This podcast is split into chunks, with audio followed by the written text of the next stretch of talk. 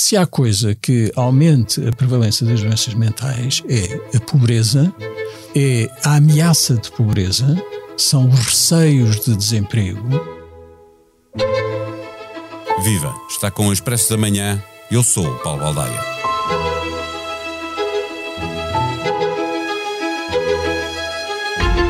Quase um quinto da população portuguesa sofre de doença mental. De acordo com o relatório da OCDE do ano passado, uma em cada seis pessoas nos países europeus sofre de um problema mental, ou seja, perto de 84 milhões de pessoas.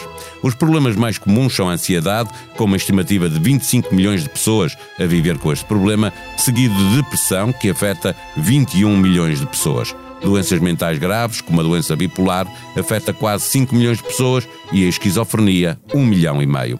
Nunca se falou tanto de saúde mental e nunca se percebeu de forma tão evidente que está quase tudo por fazer. A pedopsiquiatria é uma espécie tão rara em Portugal que até há distritos que não têm um único pedopsiquiatra no Serviço Nacional de Saúde. Uma doença que não é curada na infância pode acompanhar-nos toda a vida? É apenas uma de centenas de perguntas que há para fazer quando pensamos em saúde mental. E foi para dar respostas que em maio de 2023 nasceu no Expresso o podcast Que Voz é Esta? Pânico, burnout, anorexia, ansiedade, perturbação obsessiva compulsiva, depressão, borderline, esquizofrenia, doença bipolar, demência, adição, hiperatividade, déficit de atenção, disforia de género, trauma a lista de perturbações e doenças mentais é tão grande que mostra que temos muito que falar quando o tema é saúde mental. É o que fazemos neste episódio com as autoras do podcast Que Voz é Esta, Joana Pereira Bastos e Helena Bento. O Expresso da Manhã tem o patrocínio do BPI, eleito o melhor banco ESG em Portugal pela Euromoney nos Euromoney Awards for Excellence 2023. Este prémio é da exclusiva responsabilidade da entidade que o atribuiu. Banco BPI S.A. registado junto do Banco de Portugal sob o número 10. Viva Joana Pereira Bastos, viva Helena Bento. Passamos de um tempo em que quase não se falava de doenças mentais para um tempo em que deixou de ser tabu falar. Na estrutura do vosso podcast há não só o especialista, mas também muitas vezes o doente. Há uma vontade dos próprios doentes em contar a, a sua própria história? Olá, Paulo, e antes de mais, obrigada pelo convite para estarmos aqui. Sim, depois de, de 31 episódios gravados, que foram aqueles que até ao momento nós, nós fizemos, eu acho que podemos dizer realmente com alguma certeza que, que há essa vontade da parte da, das pessoas com experiência de doença mental em partilhar e contar as suas histórias. Nós, desde o início que tínhamos, ou desde que surgiu a ideia para este podcast, eh, fizemos ou queríamos mesmo eh, ter pessoas a partilhar o seu testemunho, ou seja, dar voz a quem enfrentou ou enfrenta problemas de, de saúde mental. Mas também é verdade que ao início tínhamos algumas dúvidas que conseguíssemos fazer isto, pois, pois sabemos que ainda há muito, muito estigma e que as pessoas ainda têm muito muito receio e, e reservas em, em, falar sobre estes problemas, entre elas, ainda para mais uh, publicamente. Mas, uh, de facto, também com a ajuda do, dos psiquiatras e das psiquiatras e dos psicólogos que participaram em cada episódio, conseguimos sempre, ou conseguimos chegar a, a estas pessoas que, que na grande maioria do, dos casos mostraram disponibilidade e grande interesse em participar. Aliás, parecia que faziam mesmo questão de participar. E, e o mais curioso é também uh, o facto de a grande maioria ter uh, aceitado dar o nome e dar a cara, uh, o que mostra realmente que não só têm vontade de, de, contar as suas histórias, como estão dispostas a assumir as suas palavras. Isso, isso surpreendeu-nos, ficámos muito contentes Uh, e também aproveitamos para, para agradecer publicamente, de facto, a todas as, todas as pessoas que partilharam, a generosidade com que partilharam os seus testemunhos. E também é revelador de que se tem feito um caminho, um caminho no combate ao estigma. Agora, uh, isso é verdade na generalidade das perturbações mentais, sobretudo nas mais prevalentes, a ansiedade, a depressão, etc. Mas o caso muda de figura quando falamos das doenças mentais graves, como a esquizofrenia, a doença bipolar. E aí o estigma persiste e é um estigma de facto eh, muito penalizador. E não é por acaso que foi precisamente nos episódios que dedicámos a essas doenças que as pessoas que foram partilhar o seu, o seu testemunho pediram para ficar no anonimato, precisamente porque ainda têm muito receio da forma como podem ser vistas pelos outros se os outros souberem que elas têm estas doenças. E isso, de facto, é, é algo que é fundamental mudar, até porque as pessoas uh, que, que, sofrem destas doenças, hoje em dia, com a medicação e os cuidados que existem, podem ter uma vida bastante uh, normal.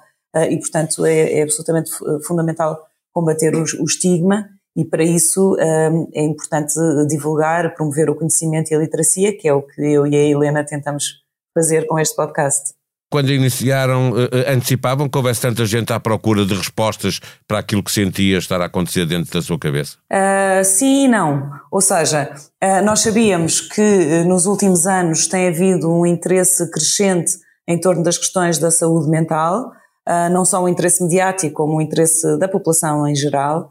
Um, e isso também aumentou muito com a própria pandemia, em que se, em que se falou bastante uh, sobre as, as, questões de saúde mental, a forma como a interação social uh, é importante para o bem-estar psicológico, o impacto que o isolamento tem, as questões da ansiedade, etc. Tudo isso se falou muito durante a pandemia ajudou a aumentar, de facto, o interesse das pessoas nesta área. Mas não estávamos, de facto, à espera de, um, de uma receptividade como acabou por acontecer e com estes níveis de audiência não só a audiência, como também depois o feedback que recebemos através de e-mails, etc.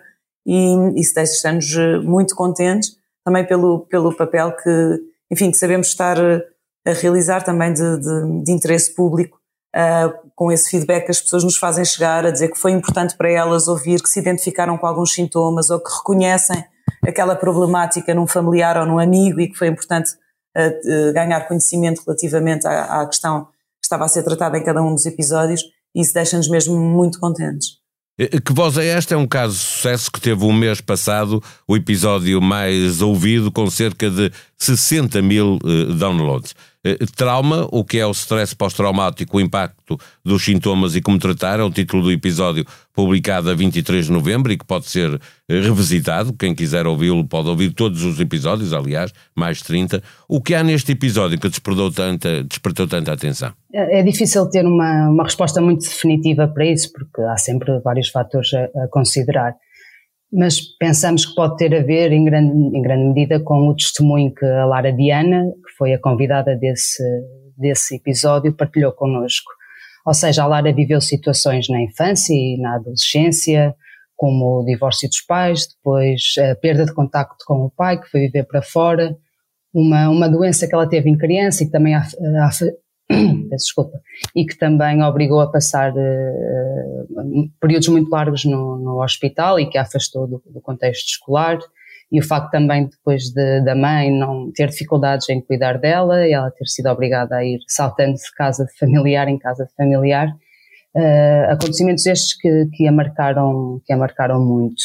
Uh, e nós se calhar quando falamos em, em traumas estamos mais facilmente pensamos em situações como experiências de guerra ou, ou, acidentes com vítimas mortais ou mesmo a violência e o abuso sexual, uh, mas realmente aquilo que se sabe hoje em dia é que mesmo os acontecimentos de vida ao, ao longo de, deste período mais inicial da nossa vida depois podem ou têm uh, um impacto muito grande no futuro, na vida adulta, naquilo que são as nossas relações com as outras pessoas, e, e, penso que talvez tenha, tenha, sido, tenha sido isso, tenha sido a partilha desses acontecimentos de vida que, que tenha feito com que este episódio realmente tenha tido tanta eh, audiência. muito ouvido. Por, por outro lado, também há, há que considerar outro fator que eu e a Joana temos falado, que é nós temos percebido que ao longo do tempo, à medida que os episódios vão sendo publicados, o número de, de, de, o número de ouvintes vai aumentando.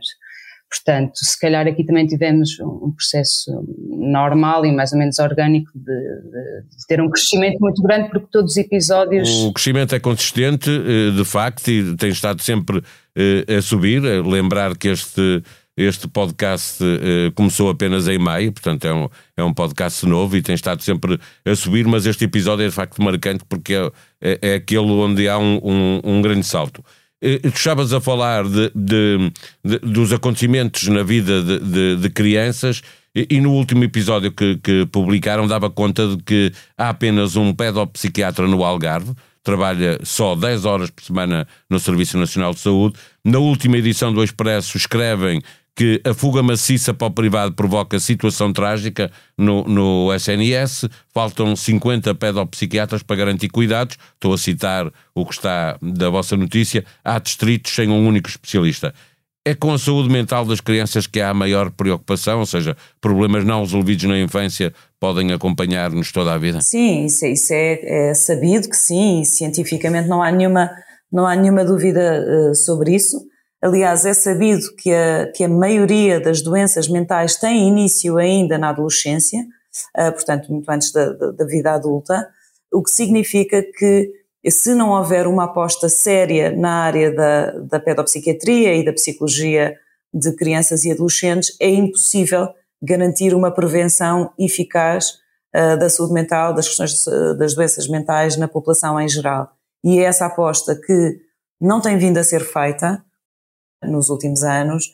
Um, e, e, portanto, a situação neste momento no, no, no SNS é muito grave.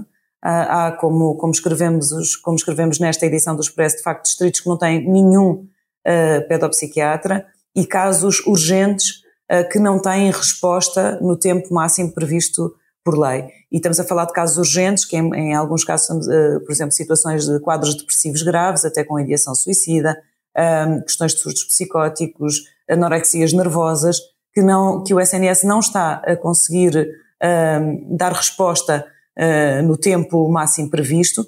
E uh, é, importante salientar que no caso das crianças, se, uh, enfim, alguns meses ou um ano tem um impacto enorme, não é? Quer dizer, porque em alguns casos é um quarto das suas vidas, quando, estamos a falar de crianças pequenas, por exemplo. E, portanto, é, é absolutamente fundamental olhar para esta área e garantir que há uma aposta séria, porque sem isso, como eu dizia, uh, não, há, não há prevenção real da saúde mental na população. Para fecharmos a nossa conversa, pergunto se, não, não estando as coisas ainda a acontecer, há pelo menos eh, por parte do poder político eh, eh, um olhar que, que permita pensar que o problema está de facto a ser olhado como deve ser e não, não havendo já soluções, elas estão a ser pensadas? Eu acho que essa consciência de que alguma coisa tem de ser feita existe, ou pelo menos existe mais em comparação com, com o que havia até aqui há alguns anos, que, em que nós realmente tínhamos um, um plano nacional para a saúde mental que ficou durante largos anos na gaveta, portanto agora eh, neste momento ele foi recuperado, foram definidas algumas metas prioritárias no, no PRR.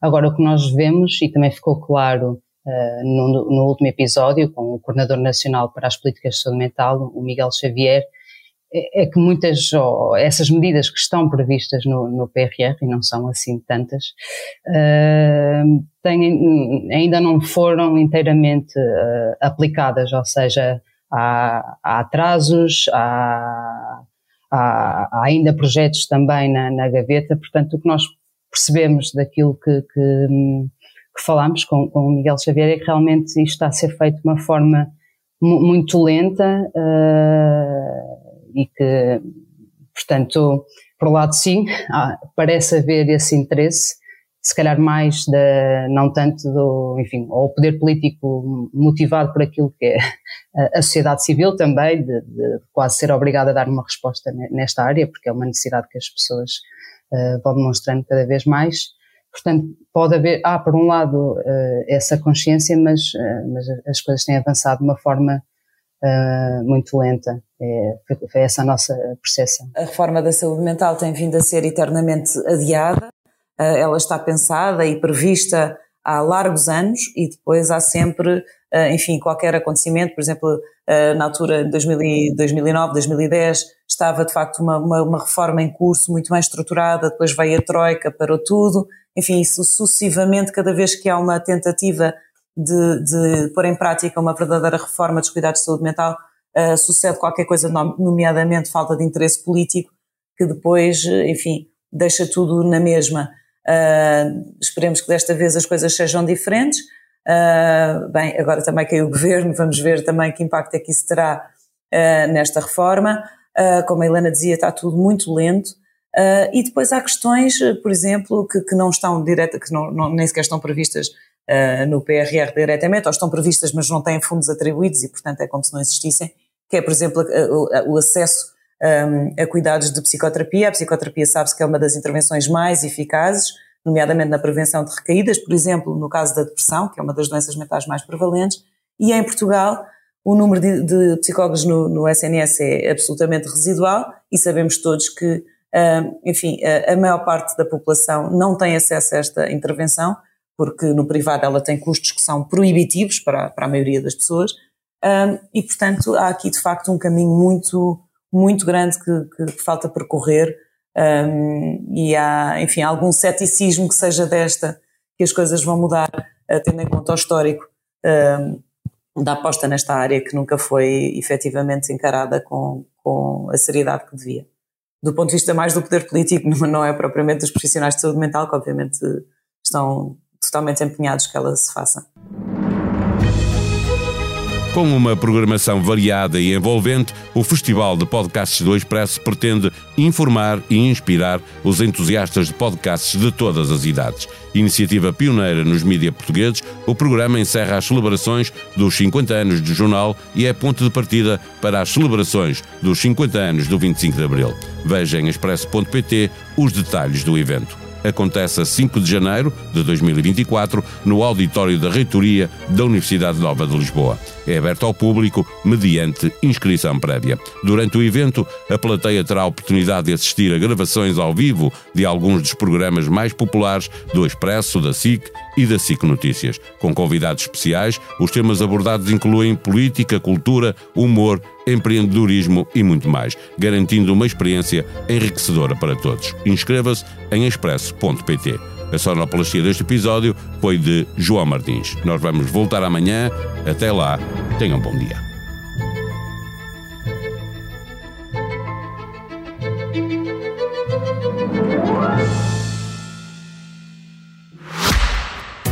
Expresso da Manhã tem o patrocínio do BPI, eleito o melhor banco ESG em Portugal pela Euromoney nos Euromoney Awards for Excellence 2023. Este prémio é da exclusiva responsabilidade da entidade que o atribuiu.